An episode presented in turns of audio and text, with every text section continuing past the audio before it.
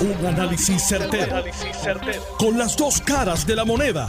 Donde los que saben no tienen miedo a venir. tienen miedo a venir.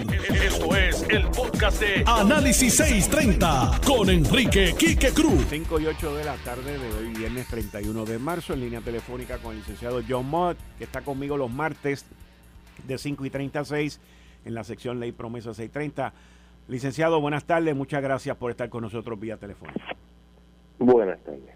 Bueno, eh, unos hechos que ocurrieron previo al 2016 o en el 2016, eh, siete años más tarde sacan esto para afuera, obviamente pues no están prescritos los delitos o las acusaciones.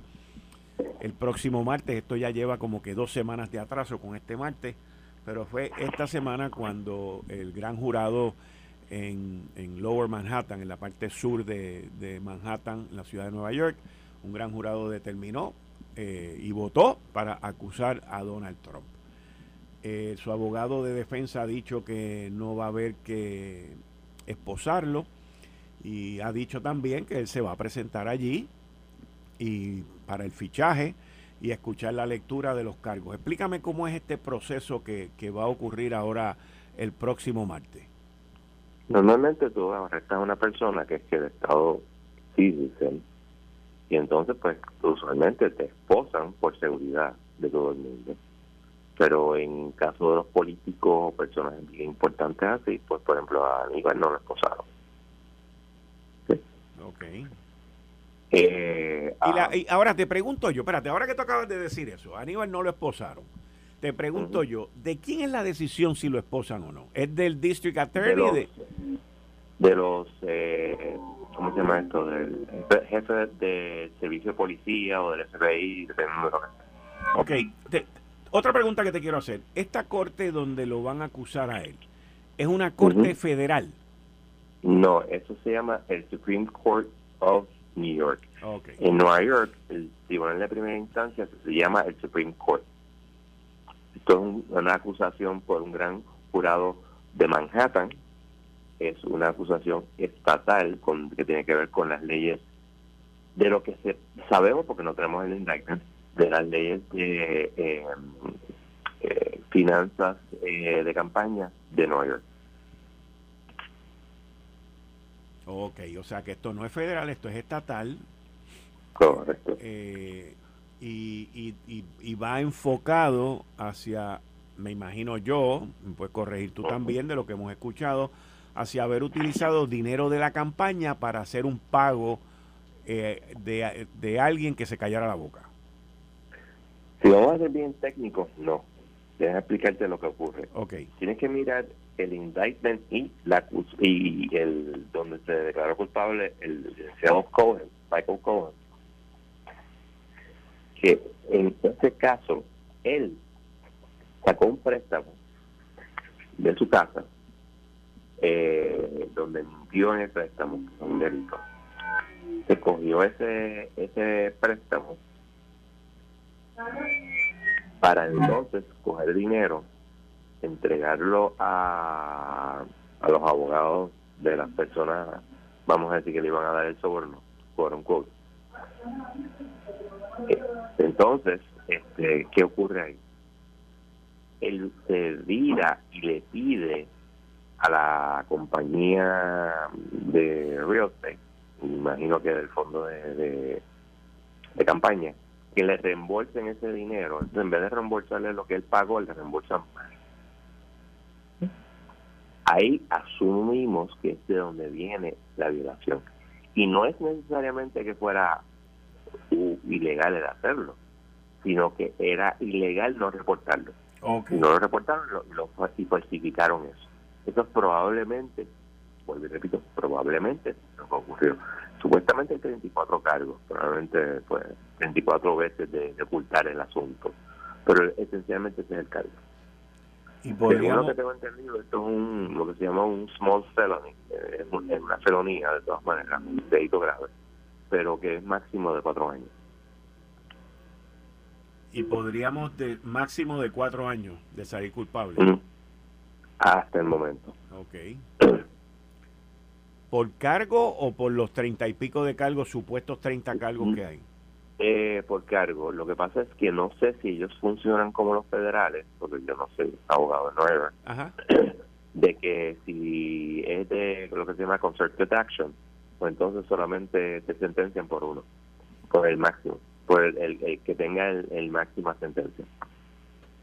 Ok, ok. interesante. Bueno, pues vamos a esperar el martes a ver qué es lo que va a pasar allí en esta corte en Manhattan. Le leerán el, el, esto es solamente el principio, le leerán el indictment. Él va a decir que esto es una persecución política. ¿Y qué pasa? Los otros dos delitos grandes, que son el de, eh, de Georgia y el de el enero 6, quedan temporalmente olvidados y ahora el, el, el de Nueva York es el héroe de la película. Okay. Cuando esto en realidad es una violación mínima. Las otras dos son importantes, pero veremos a ver, porque es muy fácil que el hombre sea culpable. Sí, y, y lo otro es que, bueno, eh, Donald Trump, que le gustan las cámaras, le gustan las luces y le gusta la exposición y el espectáculo, pues va a estar allí. Cuando salga de allí, va a dar su mensaje. Olvídate que eso lo va a resonar el mundo entero. Exacto, y eso es parte de la. Yo entiendo que la razón que Garland, que es el Attorney General de los Estados Unidos, se ha tardado tanto tiempo en hacer nada, porque sabe que cualquier cosa que se haga en este momento va a ayudar a la campaña de Trump. Está bien. Bueno, pues el martes es que nos toca a ti y a mí aquí, así que vamos para adelante, nos vemos el martes. El martes, I'm working all, all Tuesday. Ah, bueno, pues está bien. Ok. Sorry. No hay problema, no hay problema. Se agradece como quiera de antemano. Muchas gracias. Bien, ahí ustedes escucharon al licenciado John Mott. Oye, qué interesante, estaba leyendo Zaragoza. En, la revista esta digital, periódico digital político. Ajá, muy buena. Estaba leyendo En, en, Político que eh, como las piezas van cayendo en su sitio, porque en el tirijala este de que Cohen hace el préstamo de, la, hipoteca de su casa, consigue el dinero, em, empieza la transacción con los abogados de, Stormy. El pago final, el wire transfer se le hace Stormy Daniels finalmente el 27 de octubre de 2016, como 10 días antes de las elecciones. Ok. Que, o sea, esa contemporaneidad, pues le añade al caso, ¿verdad? Porque pues, lo amarra con, con, con, que fue para, para evitar que ella interviniera en el proceso electoral. También eh, comenta el, el, caso, lo interesante de que aquí el testigo principal es Cohen, que no es ninguna joyita.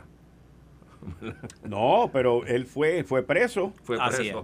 Pues fue preso y tenía un podcast donde votaba veneno contra todos. O sea, hay, hay, hay, hay una, una historia, hay un novelón corriendo y la, la, otra cosa que se dice es que, eh, digo, porque se está hablando de Stormy Daniels y el asunto de Stormy Daniels, pero aparentemente en el indictment, eh, por la cantidad de, delitos que se están hablando, aparentemente hay otros acuerdos con otras o, bailarinas exóticas o modelos de revistas pornográficas o algo así eh, que, que, se están evaluando también. O sea que Stormy Daniels yo creo que es el nombre que todos conocemos pero parece que hay otros adicional a ese que se está evaluando en este caso.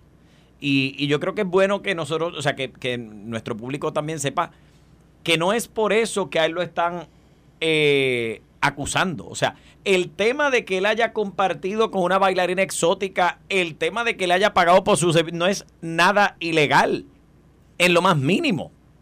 Aquí el, el, el problema está la violación a la ley electoral por la tramoya que hizo para pagarle por su silencio, para que no afectara su campaña. Pero el que, el que haya ido a, lo que sea, a un centro de lo que sea, a verla bailar o a, o a pagarle para una fiestecita privada o lo que fuera, eso no es un delito.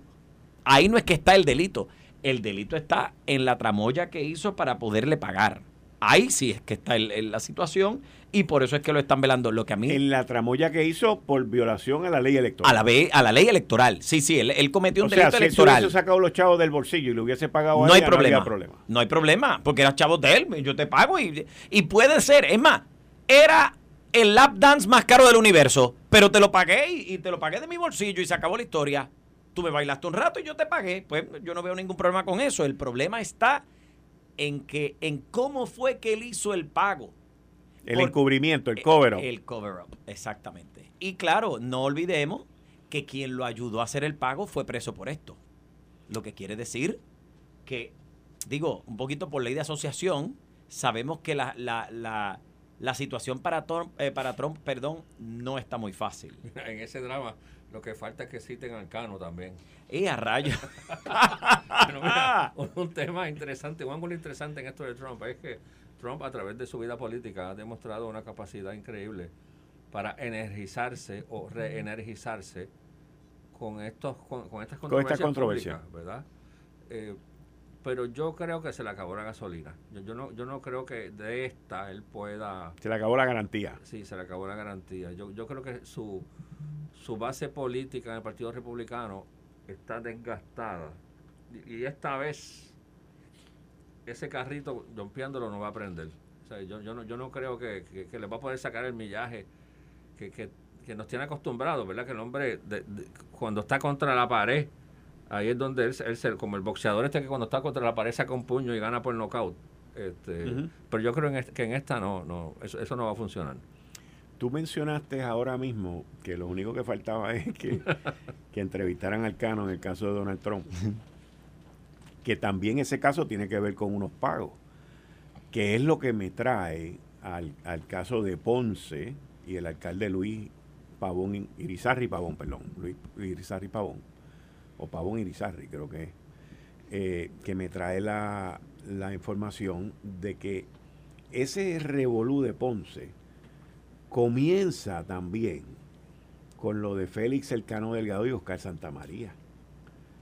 Porque hubo un donativo que Oscar Santamaría le dio al alcalde de Ponce y dentro de toda esta investigación comienzan a, investigar por ahí, entrevistar gente. Y eso no creó ningún tipo de controversia porque pues no hubo un quid pro quo, no hubo intercambio, no hubo nada, solamente hubo un donativo que me dicen que fue aproximadamente 5 mil dólares. Eh, pero no hubo la otra parte. Pero que dentro de esas entrevistas y dentro de esa investigación, entonces sale el famoso préstamo de los 50 mil dólares, eh, en el cual el, alcalde de Ponce hace este préstamo de 50 mil dólares para gastos personales e, y metió de ese dinero también dinero para su campaña. Luego alguien o él o alguien sale con esta grandiosa idea de que le dé la libreta del préstamo a otra gente, empleados de él, para que le paguen el préstamo y el resto es historia. Los federales estuvieron esta semana allí, le llevaron una requisición de información a él, a la oficina del alcalde. Hay varias personas citadas a un gran jurado federal. Pero Ángel, e, eso, yo, sé que los federales cuando quieren, tienen jurisdicción sobre todo, hasta sobre lo que uno se, come de almuerzo cada día. Pero, ¿cuál es? E, e, ¿Esto será otro ángulo que ellos están observando? o que, Porque esto es un hecho de pues de que de ley electoral puertorriqueña de no no es de ley electoral no, no, te voy a explicar te voy a explicar porque yo hice esa pregunta y me la contestaron ayer yo entrevisté en lo sé todo al, al ex fiscal federal y al licenciado Osvaldo Carlos y me dice que el municipio de San Juan es recipiente de fondos federales. De Ponce. El, eh, perdón, de Ponce. El municipio de Ponce es recipiente de fondos federales. Si tú recibes más de 10 mil dólares en fondos federales, que el municipio de Ponce ha recibido, con María y con Fiona, con los terremotos, con todo. Es más, sin nada de eso, como quiera recibir fondos federales. ¿Es fácil de cumplir? Sí. Y yo creo, pero, pero eh, eh, senador, usted hace una buena pregunta porque, porque al amparo, bueno, con Homeland Security Act, eh, eh, este, todo este proceso que ocurrió post eh, ataque a las Torres Gemelas, se, se, ha permitido o se ha abierto la oportunidad para que el gobierno federal tenga más apertura, por decirlo de esa forma, a intervenir en situaciones donde ellos entienden que se está amenazando alguna de las áreas que, que está bajo la jurisdicción federal. O sea, digamos que la intervención del gobierno federal es por definición restrictiva, ellos pueden entrar exclusivamente en aquellas minúsculas cosas que el gobierno federal tiene, digamos, dentro de, dentro de, su, dentro de su plato, Pero cuando ocurre Torre Gemela, se expande el tema este y el acceso del gobierno federal a cosas, digamos, más domésticamente cotidianas, por decirle de alguna forma, pues se expandió. Ahora, ¿qué ocurre? Que ahora mismo, como, como bien dice aquí, que cualquier institución, organización, unidad que reciba fondos federales es fair game para el gobierno federal intervenir. O sea, eh, eh, ya con esa, eh, es como tú dices, el test es tan básico ahora mismo que para los efectos prácticos cualquiera de nosotros cumple. Porque si tú preguntas, digo, si estiramos el chicle, hasta, hasta nosotros tres recibimos dinero de fondos federales, que si en carreteras, en aquello, en la madre de los tomates, en, en becas estudiantiles o lo que fuera. Pero claro, estoy estirando el chicle un montón. Lo que pasa es que como el, eh, eh, eh, la alcaldía pues definitivamente recibe algún tipo de, ayuda federal, pues it's fair game para la investigación. un poco se abre para que esto se investigue. Ahora, lo que pasa es que, que, un poquito es mi pregunta y creo que lo dialogaba los otros días con, con un compañero. con tantas cosas que han ocurrido en Puerto Rico, con tantos procedimientos legales que han ocurrido contra alcaldes, legisladores, contra exgobernadores y demás. ¿Cómo se te ocurre? Porque es que, es que no es ni siquiera algo que está en, en, en, en, un área gris. A veces tú podrías decir contra, pero es que cuando tú lo miras, esto, esto podría parecer así como ilegal, pero contra, pero no lo es. Pero es que esto tiene todas las banderas rojas, todas las campanas. Lo que él hizo tiene todas las banderas rojas que te dicen, yo creo que usted está haciendo algo mal. O sea, partimos de la premisa de que usted está haciendo algo indebido, ¿no? Entonces, el, el sentido común no lo podemos perder ante una situación como esta, porque estamos hablando de, de pues, mira, de, de, todo lo que tú le quieras llamar, cómo tú vas a, a, vamos a ponerlo de esta forma, nosotros tenemos legisladores que por menos, por menos de pedirle a empleados que paguen deudas o de pedirle a empleados que yo te subo el sueldo y tú me das un dinerito por acá, han terminado en procesos legales en el Tribunal Federal. Señor alcalde, ¿cómo no se le ocurre? Oye, es que aún fuera del ambiente político y gubernamental, si yo tengo una empresa, las cosas están apretadas y pido un préstamo. Claro y yo cogí y me reúno con los empleados y les digo, bueno, ustedes comen de este plato. Así que cada uno de ustedes tiene que apagarme, va a pagar este préstamo. O sea, e, eso no pasa el, test de la razonabilidad. olvídate de, hacerlo en el ambiente político y gubernamental. O sea, algo te tiene que sonar a ti de que es que no, no, hace sentido. O sea, tiene que haber algo mal aquí, ¿verdad? Entonces, lo que complica es este análisis, que, que es que la gente no se da cuenta que aquí hay esto, eh, este tipo de situación de la alcalde se corre por dos carriles. ¿verdad? El carril estrictamente legal, funcionario electo. Claro. Aquí para, para quien tú destituirlo tiene que haber un proceso legal. Y está el proceso político. Él como político, presidente del comité municipal del pueblo de Ponce, de un partido político. Y antes de ir a la pausa, y reconociendo que la presunción de inocencia es una, en el aspecto legal y otra en el aspecto político. Oh, sí. Y yo, y yo te tengo que preguntar a ti cuando regresemos de la pausa, desde el punto de vista político, ¿debes renunciar? Me la contestas cuando regresemos. Eh, estás escuchando el podcast de Noti1. Análisis 630 con Enrique Quique Cruz. 5 y 31 de la tarde de hoy, viernes 31 de marzo del 2023. Tú estás escuchando Análisis 630. Yo soy Enrique Quique Cruz. Y estoy aquí de lunes a viernes de 5 a 7, todos los viernes con el senador Juan Zaragoza, el licenciado Ángel Toledo.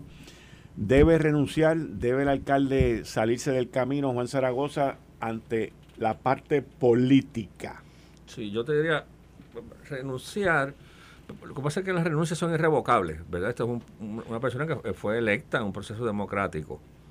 Eh, él, es el que sabe lo que hay en la olla, él es un hombre inteligente eh, pero no se puede estar apareciendo eh, con la mano, ¿verdad? Le está haciendo un daño terrible a, al pueblo de Ponce, al, Partido Popular.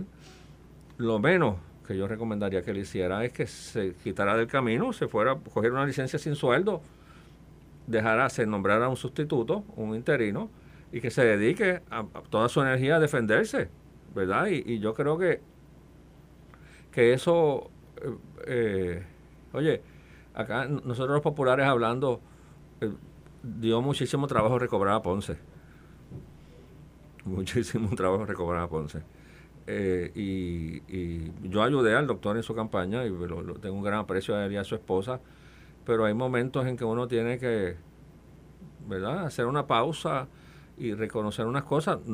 Pues, de nuevo, hay una presunción de inocencia desde el punto de vista legal. El asunto político corre por otro carril, ¿verdad? Y él tiene que reconocer eso.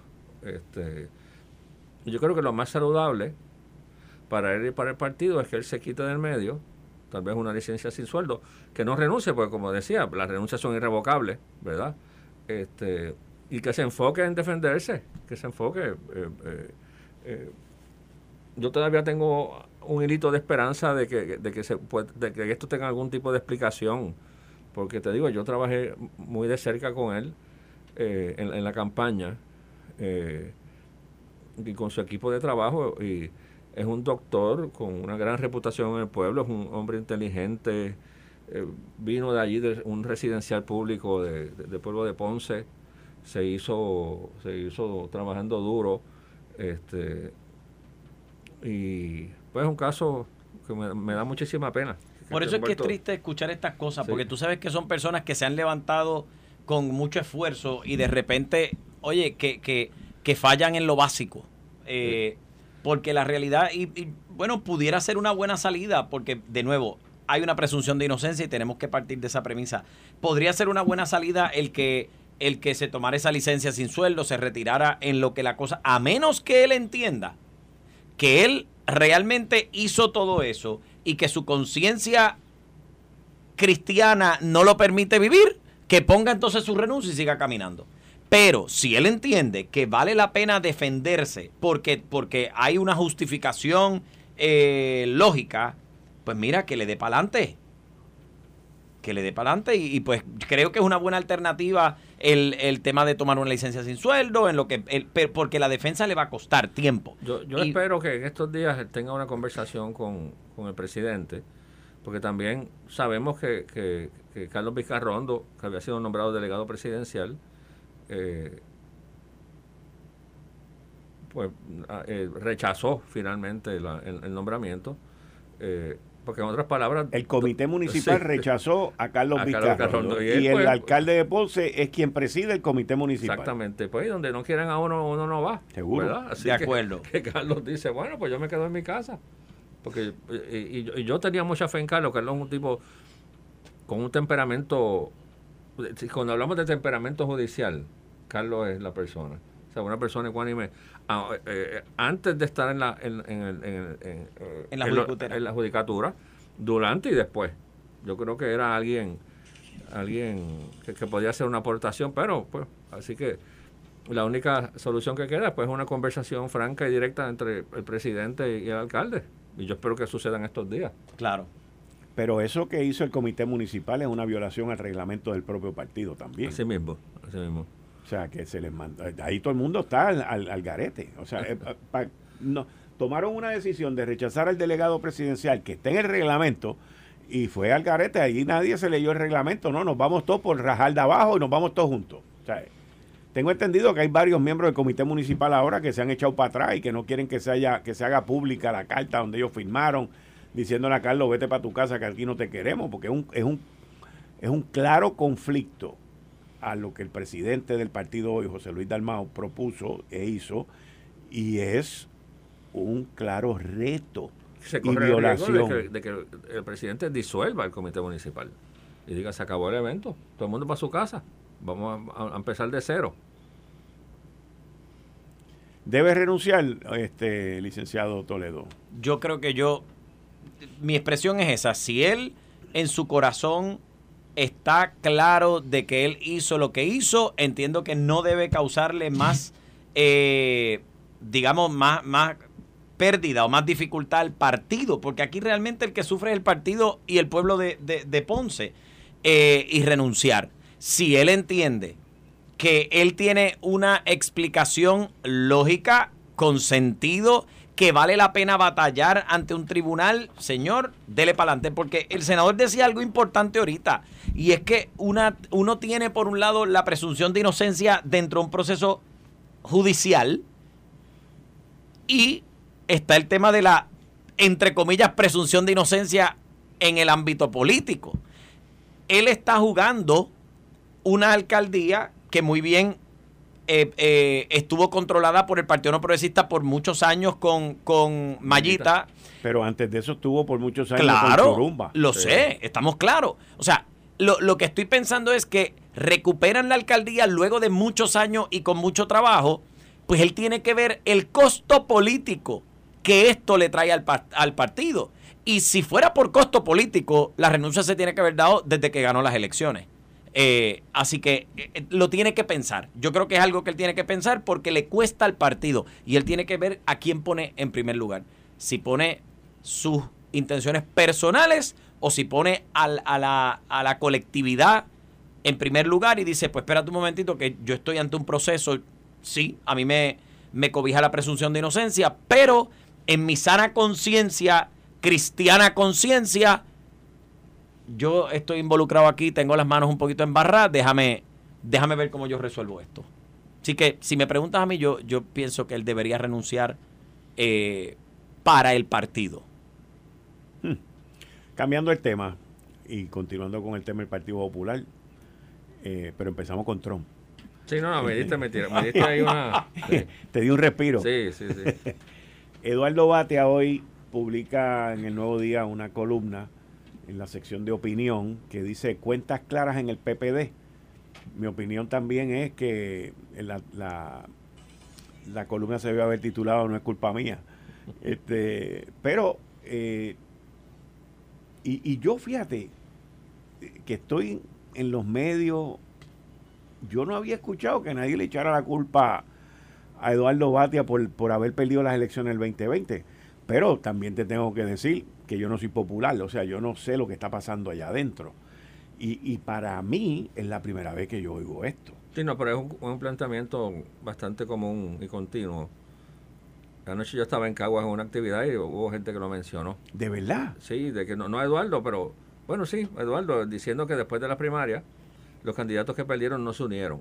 O sea, eso es, eso ese planteamiento es bastante común, bastante común. Pero fíjate, Wanda Vázquez no se unió a Pedro Pierluisi. O sea, si vamos a buscarle, echarle la culpa, a buscar excusa, no echar culpa, pero si vamos a buscar excusa, Wanda Vázquez no se unió a Pedro Pierluisi. Y yo estoy seguro, porque no tengo duda, de que ella, al haberse quedado afuera y decir que no y que no y que no, eso tiene que haber costado mínimo 30, 40 o 50 mil votos. Eso, pero como mínimo. Eh, porque había mucha gente en aquel momento que querían mucho a la exgobernadora y la quieren también todavía eh, por, por, sus funciones principalmente durante la pandemia. Eh, a Eduardo pues también tiene su grupo. El, el efecto de Carmen Yulín, por lo menos para mí, yo no entiendo que ello hubiese sido una gran diferencia entre que el Partido Popular ganara o perdiera. por eso pues es que Eduardo en, en la columna dice, aclara diciendo que para empezar a él nunca lo llamaron dice, no, yo me quedé esperando que me llamaran. Sí, es, lo que dice en la columna, sí. Eh, eh, bueno, lo, primero que él dice es que el día que él pierde la primaria, él se une y dice que lo endosa. Exacto, sí. Y de ahí para abajo, desaparecete. O sea, que no nadie lo llamó, nadie lo buscó. Bueno, él dice que, que, la, eh, que el acercamiento fue yo no te necesito para ganar las elecciones. Fue lo que, lo, es lo que dice Batia. Por un lado, mira, lo que yo veo es eh, eh, eh, Batia dice en la columna que él ha pasado la página. No me parece que la página haya pasado del, del todo, porque si hubiese pasado la página no escribirías una columna. no, y con tanta. Oh, claro, con se adjetivo. Sí. O sea, porque le mete aquí leña a, mucha gente. Necios, algunos necios. Sí, sí. Este, gente incomodada, gente peligrosa, con sed de venganza, con odio atropello, humillación, ataque infundado. Esas fueron las cosas que yo subrayé, by the porque todo esto fueron sustituidos por comportamientos infantiles llenos de vulgaridad. Sí. eh, mentiras, puñaladas de espalda. Este, por amor a Dios, he dado mi vida. Este, he estado en el partido por más de 30 años. He sido solo de uno de siete populares que han presidido el Senado en siete años. Y para explicar en privado más profundas diferencias con sus posturas, está hablando ya de Charlie, porque también le tiro un bimbazo a Charlie. Charlie nunca me llamó. A Carmen Yulín tampoco la llamó. Este, Yulín fueron a reportarse para unirse en un solo ejército electoral, los rechazaron, los humillaron, les dijeron que no los necesitaban para ganar. Eh, los grupos más extremistas y fundamentalistas de Puerto Rico decía que los homosexuales eran pecadores y rechazaban la educación con perspectiva de género. Eh, este, dice miles de personas serían dispuestas a... O sea, aquí aquí hay mucho sentimiento. Claro. Sí, sí. Por eso es que digo O que sea- yo no creo que él haya pasado la página. Yo creo que esto es algo que todavía le. Aquí hay le- una herida abierta. le exactamente. Y eh, la realidad es que él quiere quedar en récord de que no fue él.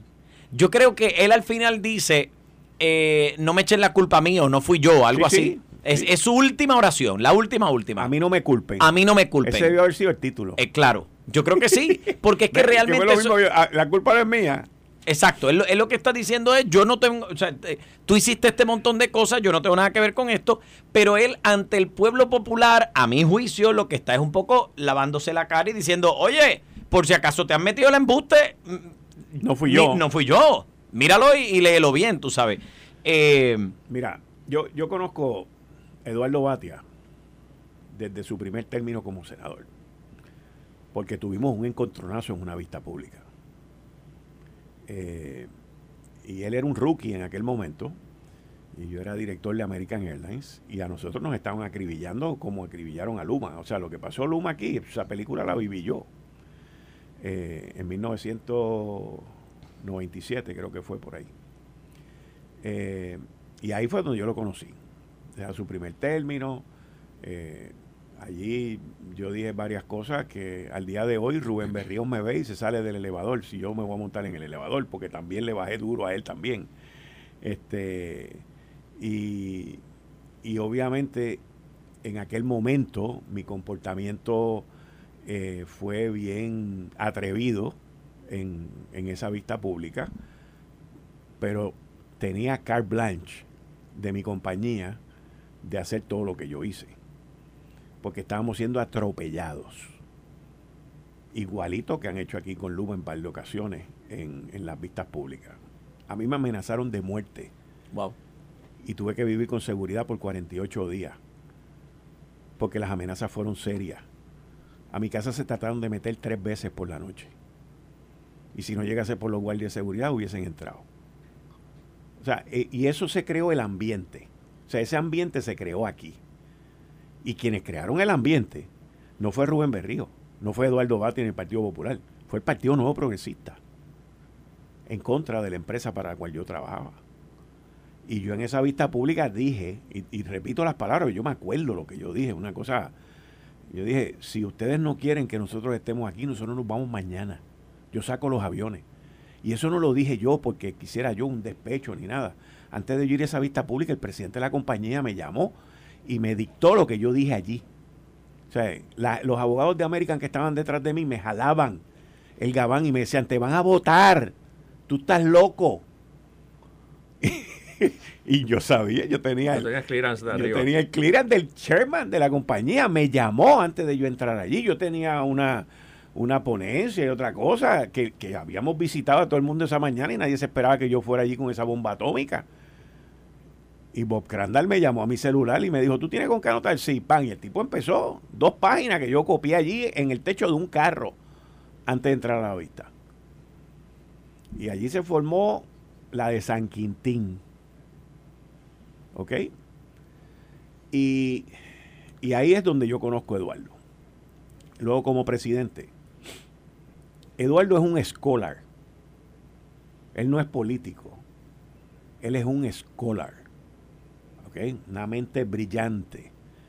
Una de las mejores educaciones que ha tenido cualquier político en esta isla. Eh, y es un individuo muy inteligente. Porque para tú tener los títulos y la educación que él tiene, pues tú tienes que ser inteligente. Bruto no puede ser, ni mediocre tampoco. Claro. Eh, por eso te digo que al leer la columna que ustedes me estaban relajando ahorita de que yo la había subrayado, si ustedes se dieron cuenta que fue lo que yo subrayé, fue, fueron los buches de sangre. Aquí hay, aquí hay sangre en bruto y no es la de la puñalada, es el sentimiento que él tiene de cómo su partido, que no lo dice aquí, pero lo dice, Claro. claro su partido, sí. a quien le ha dedicado más de 30 años, Eso lo dice. Lo de los 30 años lo dice. Pero, pero lo que dice también en el entrelínea es cómo gente en su partido lo ha tratado a él De acuerdo. cuando él le ha dado la vida a su partido. Sí, y, y yo lo conozco a Eduardo también hace mucho tiempo y yo creo que lo, lo más que le dolió a él, o, o lo más que se le hacía difícil a él manejar era en estas campañas primaristas, eh, por diseño o por, o, o por accidente, por lo que sea, eh, es, es un poco difícil tú controlar las tropas. Claro. Y allá abajo, en el campo de batalla, se corre la sangre. Eh, sin piedad, Sí. eh, entrando en tu vida personal, entrando, o sea, y, y, y esas cosas a él le dolían, ¿verdad? Esa, ese, eh, eso, y esos gatilleros están en todos sitios, ¿verdad? Este, que uno muchas veces no puede controlarlos de- de- de- como, como, como candidato, ¿verdad? Porque tú, yo no puedo con- controlar a alguien que sea seguidor mío y que esté en Camuy o, o que esté en Fajardo y que sea un gatillero. Sí. Que, que- que se- y más ahora con las redes, que se entretenga disparando a, a- a mansalva, ¿verdad? Eh, y, y eso y eso a Eduardo le, le trabajaba. Por lo mismo que tú dices aquí, que eh, eh, Eduardo es un scholar, ¿verdad? Y viene, viene, de otro, de- viene de otro mundo en ese sentido, ¿verdad? Fui alumno de su mamá, by the way. Tú conoces al- al- yo conocí al papá, a, a, a, Batia, Sí, sí, Moja- sí, Mohinder, Mohinder Bhatia. el, el economista. Eh, eh, Se molestaba conmigo y me llamaba un programa que yo tenía en WOSO, en Radio Oso, que era en inglés. Y, y yo criticaba a Eduardo y a todo el mundo me llamaba y se molestaba. Este, pero yo cono- su- fui alumno de su mamá. Porque él es Eduardo Batia Gautier. sí, sí.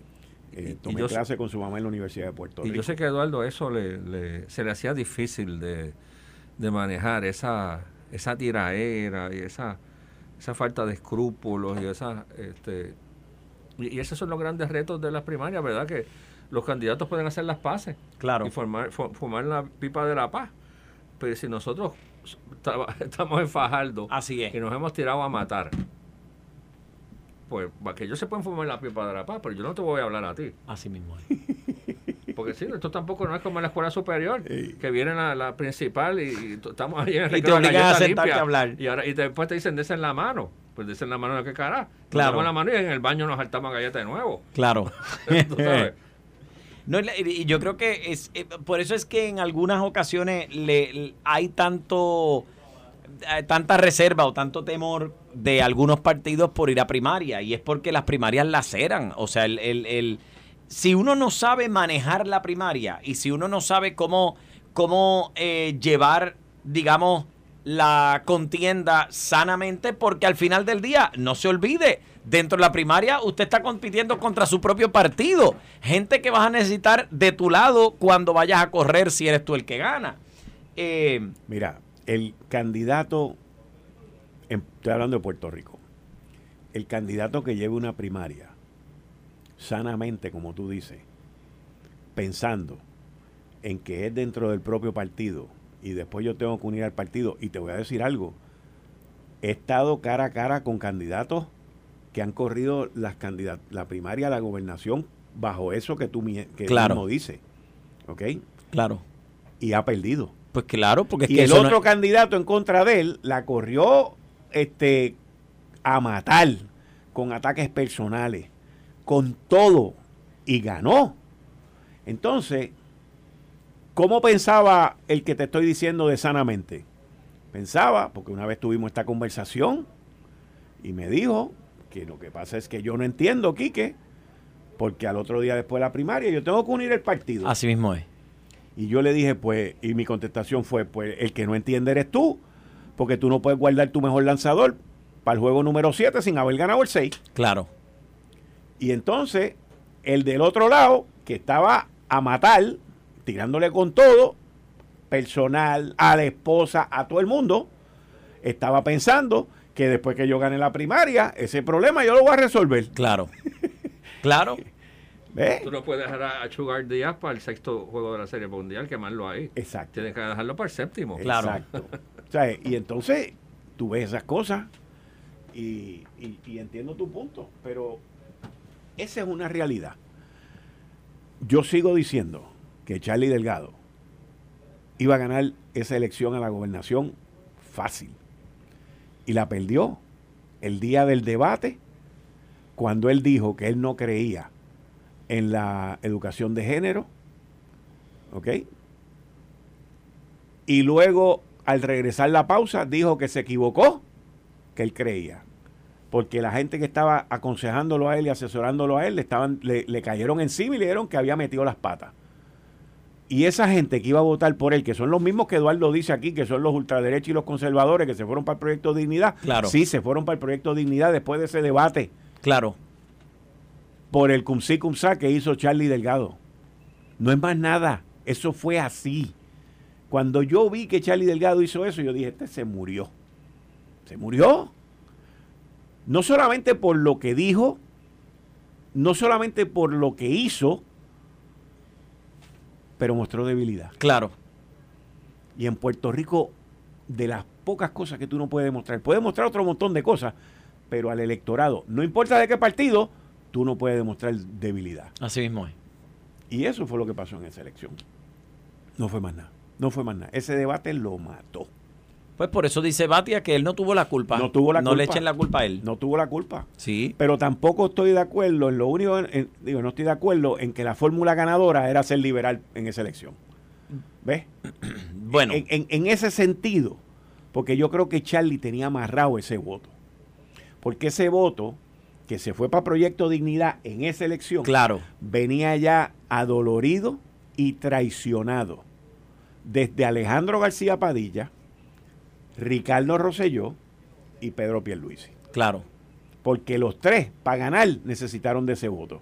Y después que ganaron, se volvieron los más liberales demócratas de la vida y esa gente se sentía ya traicionada. Y el proyecto Dignidad le abrió las puertas y ahí están. Ahí están. Pero.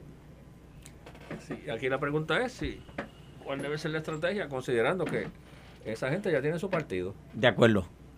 Porque es la, es la realidad. Ya estas personas se acomodaron en, un huequito nuevo. Ya no están entre los populares y los PNP quién, quién los, enamora. No, no así mismo encontraron Su, su, su, nueva, su nuevo nicho. Así mismo es. Digo, un nicho que hay que cuestionar, pero esto no es tema para el debate de hoy. No. Pero es un nicho que hay que cuestionar. Oye, como yo entiendo que hay que cuestionar todo lo demás, porque el, yo lo más probable que esté, puede ser que esté equivocado. Pero la elección del, del 2020 fue una elección totalmente atípica mm. y emocional. No fue racional, fue emocional. Y yo dudo que la del 2024 sea igual. Sin contar el COVID, que estaba vivo ahí latente y no habían vacunas y no había nada. Y yo veo gente pensando que pueden construir a base de los resultados del 2020 y los veo bien equivocados. Claro. Pero puede ser que el que esté equivocado sea yo. Yo voy a mí. Senador Juan Zaragoza, como siempre, muchas gracias. Ángel Toledo, muchas gracias. ¿Cómo no? claro que sí. Esto fue el, podcast de Notiuno. Análisis 630 con Enrique Quique Cruz. Dale play a tu podcast favorito a través de Apple Podcasts, Spotify, Google Podcasts, Stitcher y notiuno.com.